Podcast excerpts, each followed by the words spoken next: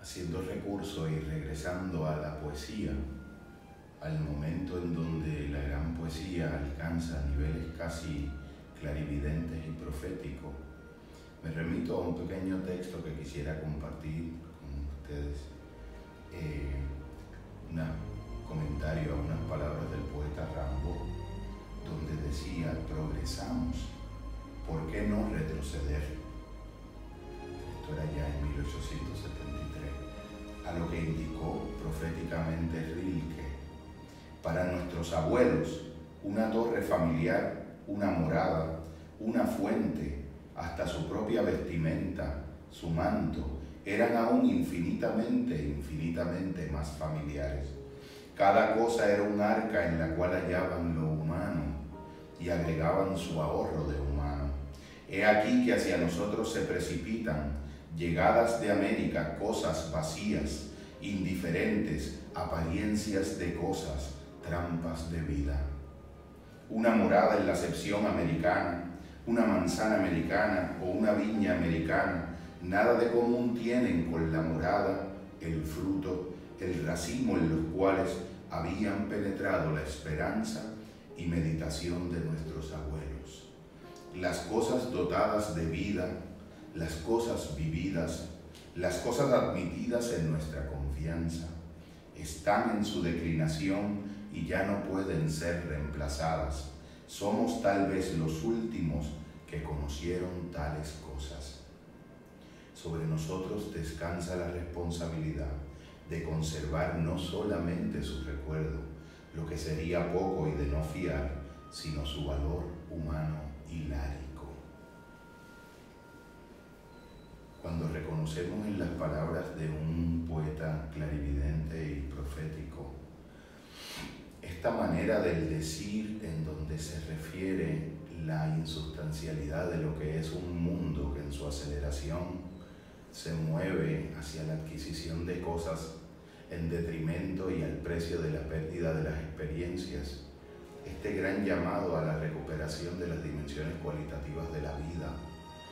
Este gran llamado a movernos en una participación en la que la riqueza se mida más por las cualidades de los vínculos, más por las experiencias de los encuentros que por las adquisiciones de las cosas, de los objetos y de los procesos de intercambio, siguen teniendo una vigencia inmemorial que ha cruzado el pasado siglo transcurrido y el siglo que se avecina.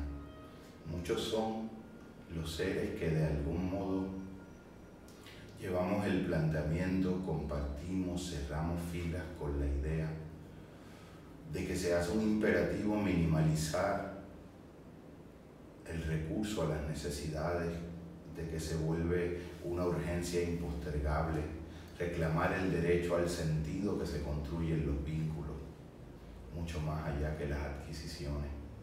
Sabemos hace tantas eras, siglos y siglos, casi diríamos que 2500 años, el problema del deseo se encuentra ya resuelto.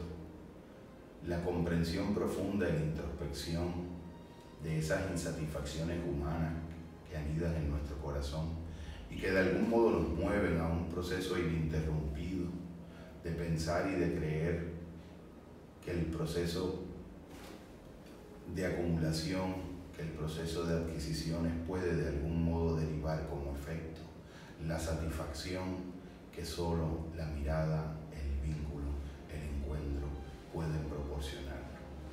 No existe ningún modo, ninguna posibilidad de trascendencia en la relación de un ser humano con una cosa.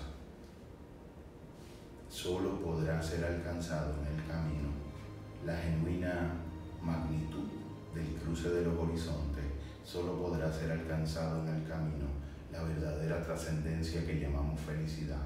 Solo podrá ser escalado en el camino la experiencia cumbre de la realización y optimización de los potenciales humanos en la medida de la suma de nuestros vínculos, en la medida de la acumulación compartida y gestada en comunidad de nuestras calidades. Verdaderamente somos del tamaño y del valor de las relaciones que vamos construyendo en la vida. Y nuestras relaciones a su vez son del tamaño y de la, relación, de las conversaciones que al interior de esas relaciones sostenemos. Conversaciones hechas de palabra, de silencio y sobre todo de cualitativo tiempo. A la larga, al final del camino de la vida, nos encontramos con esta reserva, con este caudal que desde la memoria nos resplandece cuando, como dijera algún otro gran pensador también, lo esencial al final del camino no fue lo que otro dirá, sino lo que los demás recordarán. De esa manera, de a través de